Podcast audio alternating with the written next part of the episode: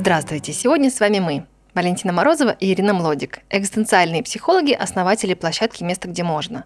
Место, где вы всегда найдете что-то интересное о психологии и о жизни. Ему еще и трех нет, а ты уже на работу? Это то, что очень часто слышат э, молодые мамы. И это тема нашего сегодняшнего подкаста. Поговорим про материнскую вину. Или, может быть, про родительскую вину. Э, вина – это то, без чего невозможно материнство, но это то, что так омрачает наше материнство. А можешь ли рассказать, пожалуйста, о том, как э, вина мамы влияет на ребенка и откуда она берется? Да, конечно. Особенно вина, связанная с тем, что мама вынуждена выходить на работу. Конечно, нам надо, с одной стороны, сказать, что абсолютно невозможно вырастить детей, не испытывая материнской вины, хотя бы потому, что мы растим другого человека. Это значит, что мы точно не сможем дать все, что детям нужно, что в какой-то момент а, мы не сможем ребенка понять, или мы не сможем быть рядом, или мы не сможем его так успокоить, или так утешить, или дать все, что ему нужно но особенно испытывают чувство вины матери, которые вынуждены были оставить детей и выйти на работу. В советское время правительство нам не предоставляло возможности выбора.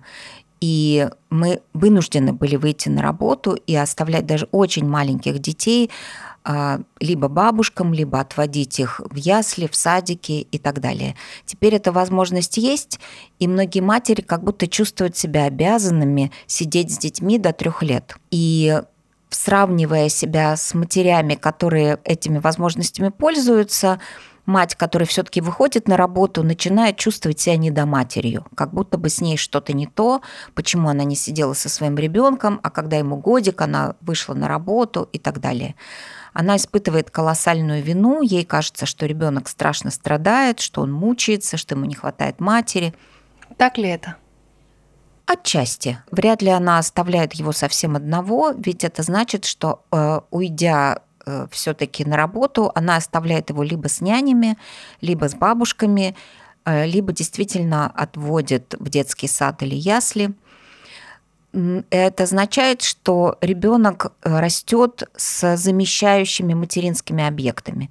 То есть, если это няня или бабушка, у него есть объект, замещающий мать.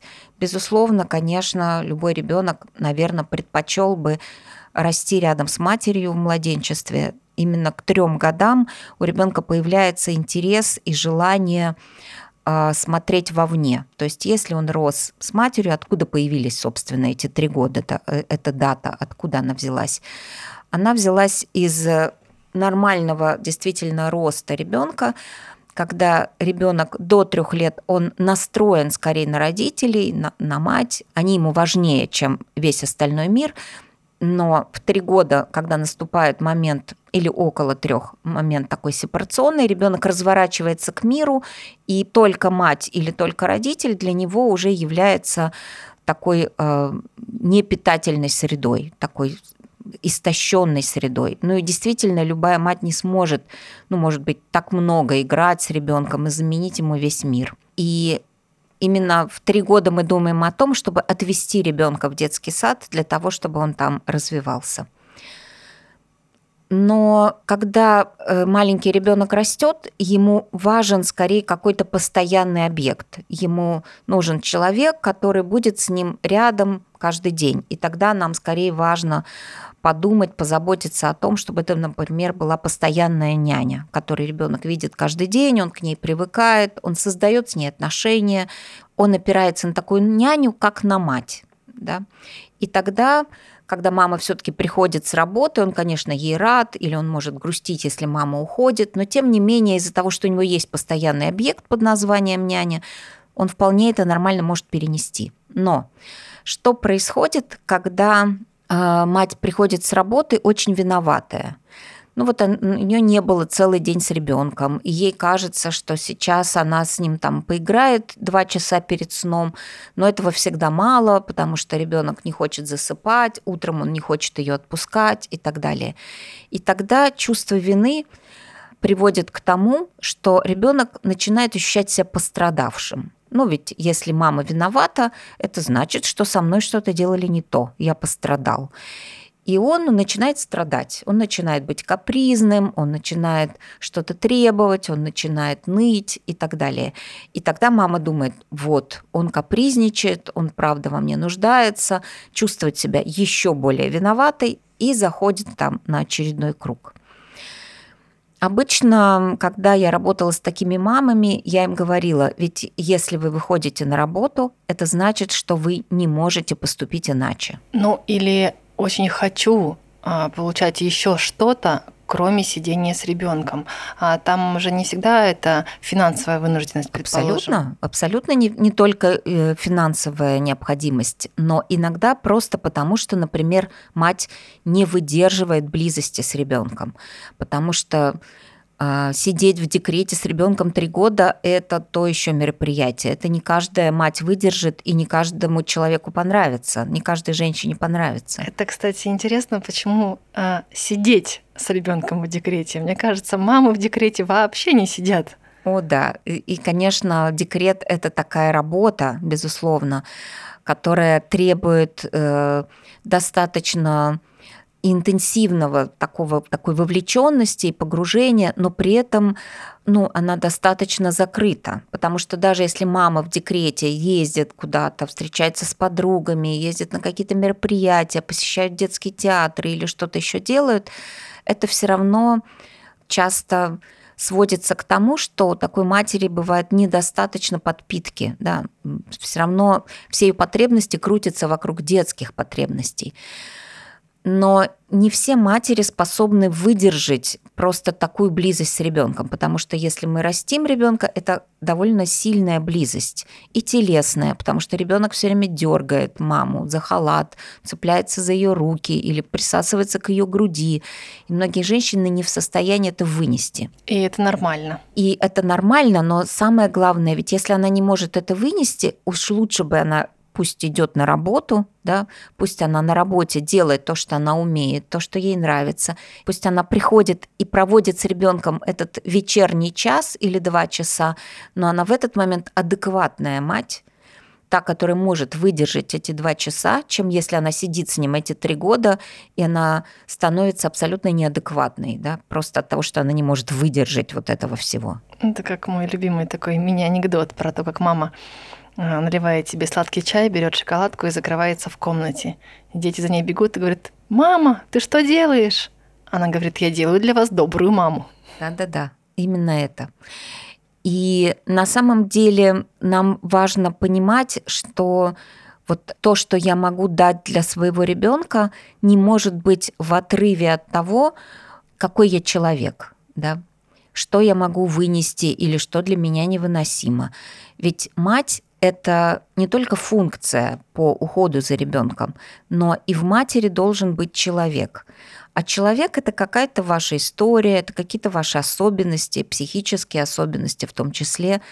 И в ваши психические особенности может входить или пламенная любовь к детям, и, например, радостное сидение с ними три года, и дети один за другим, у вас шестеро детей, и вы это обожаете, вы любите сидеть с детьми, да, и вы можете быть такого типа матерью. А вы можете быть матерью, которая все-таки хочет родить ребенка, хочет дать ему жизнь, но просидев с ним три месяца, вы больше не можете этого выдерживать. Вы не можете выдерживать это, этого младенца, который цепляется вам за халат, да, необходимости видеть только его, думать только о его прикорме, и так далее. У вас просто взрывается мозг и страдает тело.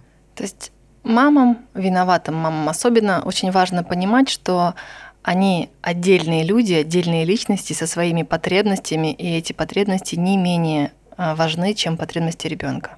Конечно. И если она будет просто уходить в какую-то эту колоссальную вину, сравнивая себя с другими матерями, зайдя по дурости на какой-нибудь материнский форум, где там обсуждаются бурно, э, так как будто бы это единственное, что тревожит этих женщин, или единственное, что их беспокоит, это какой фирмы давать прикорм, да, или э, какие памперсы купить, что японские лучше, чем еще какие-то еще и так далее. И она будет думать, боже мой, ну я же совсем про это не думаю, я ведь кормлю его там чем попало, и памперсы у него какие я купила вот в ближайшем магазине и так далее, я, наверное, какая-то плохая мать, то это не сделает лучше никому, ни ей, ни ребенку, потому что э, вот эта вот виноватая мать, еще раз говорю, она начинает кружиться вокруг своей вины. То есть центром этого начинает быть вот эта ее вина не сам ребенок ее уже не так интересует, не она сама, да, а только как уменьшить свою вину. Например, что тогда делают эти матери? Они начинают покупать много игрушек или платьев, или пытаются хотя бы устроить тогда ребенку грандиозный день рождения. И все это не потому, что ребенок любит или хотел такой грандиозный день рождения, или не потому, что он хотел именно эту игрушку, а потому что это сделает ее чуть менее виноватой. И тогда вот эта материнская вина, она создает условия к тому, чтобы мы еще больше теряли связь с собой и связь с нашим ребенком. Мы тогда из-за вины перестаем видеть ребенка самого. И как я говорила когда-то в подкасте про слон и собственной тревоги, да, материнской, за которой не видно самого ребенка, вот это может быть таким же слоном из нашей вины, из-за которого мы не видим своего ребенка и не видим то, в чем мы нуждаемся. Ну да, это очень расхожий такой вопрос от мам, э, что правда ли, что если я хочу отдельной жизни от ребенка и мне хочется чего-то своего, то значит, что я недостаточно сильно его люблю. Что такое любить ребенка? Я люблю ребенка, потому что у меня есть такое чувство, или я его люблю, потому что я его стараюсь понять, э, я стараюсь понять его потребности и так далее. И здесь вот эта виноватая мать, она не пытается как это сказать-то, любить ребенка правильным образом. Она пытается избежать чего-то, что сделает ее еще более виноватой. Заглушить свою вину. Заглушить свою вину, да. И парадокс в том, что вина у таких матерей не проходит, это даже время ее не изменяет, потому что если вы даже сделали для него грандиозный день рождения, ну, там на следующем каком-то витке вы же ложанетесь снова, вы снова сделаете что-то плохо, и вина будет снова тут как тут, да, и вы опять начнете кружиться вокруг своей вины, а не пытаться понять, что нужно вашему ребенку. Ну и тогда естественный вопрос, что делать с этой виной? Как минимум нужно понять, что если мы что-то не додали ребенку в младенчестве, да, ну мы, например, вынуждены были выйти на работу, это не значит, что когда нашему ребенку исполнилось 7, 9, 10 лет, нам нужно продолжать давать ему то, что мы не додали в младенчестве. Это наиболее частая ошибка родительская, да, потому что как будто бы э, наша ошибка была в прошлом, но мы продолжаем ее исправлять в настоящем. Но семилетний ребенок это не то же самое, что младенец. Это ребенок, которому нужно другое. Ему, например, нужно, чтобы мама все-таки отпустила его на день рождения к подружке а не то, чтобы она продолжала, я не знаю, там обязательно на ночь читать сказку или обнимать его крепко и так далее. Да, Потому мама, что... мама, не пой, пожалуйста, очень спать хочется. Да-да-да.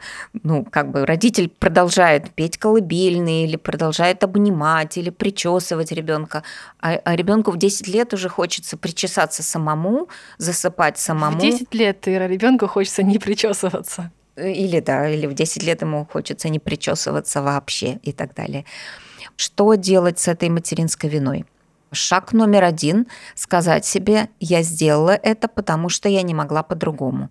Потому что я была такой матерью. Я была матерью, не способной выдержать вот этот декрет. Мне нужно было на работу. Я хотела на работу, в конце концов, и так далее. Не было другого способа. Я такой тип матери а, у тебя, сыночек или доченька, есть только такая мать.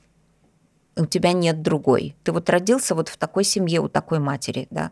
Прости, что я не смогла быть с тобой столько, сколько тебе было нужно. Ну, то есть в первую очередь э, понять, какая ты мать, и простить себе свое несовершенство в своем материнстве. Конечно. И даже если наш ребенок вырастет, сам пойдет к психотерапевту и потом предъявит нам этот счет и скажет, мама, почему ты в младенчестве, значит, не сидела со мной, у меня было нарушение привязанности, у меня было там, я не знаю, вот такие-то проблемы. Мы можем сказать ему, прости, мне очень жаль, я правда это не смогла. Я была тогда вот таким человеком. И я понимаю и сожалею, что это имело какие-то последствия. Но я теперь рада, что ты ходишь к психологу, и ты теперь можешь разобраться с этими последствиями. Да, как тоже шутят некоторые психологи, что мы родили детей, и не надо стараться быть идеальными родителями, просто копите денег на психотерапевта. Да. Ну, я бы под завершение сказала, что э, материнство без вины невозможно. И, как говорит наша чудесная любимая Маша Павлова, э, мать без чувства вины это чудовище. Да, безусловно. И то, что я хотела бы вам пожелать, это то, чтобы обнаруживая в себе какую бы то ни было вину, и материнскую в том числе, вы научились говорить «прости». Вы научились говорить «прости» близким, которым, может быть, вы наносите ущерб. Вы научились бы вообще опознавать, а есть ли ущерб, потому что иногда вина бывает невротическая, она нам всего лишь кажется – не факт, что нашему ребенку был нанесен неотвратимый ущерб. Вина всегда связана с ущербом. Попробуйте сначала узнать, пострадал ли кто-то от того, что вы не делали что-то или делали чего-то не неправильно так. и так далее. Поэтому э, научитесь прощать и научитесь просить прощения, потому что ни один человек не может сделать все идеально. Ни один человек не может сделать так, чтобы никто никогда не пострадал от ваших ошибок. Да, спасибо большое. Спасибо.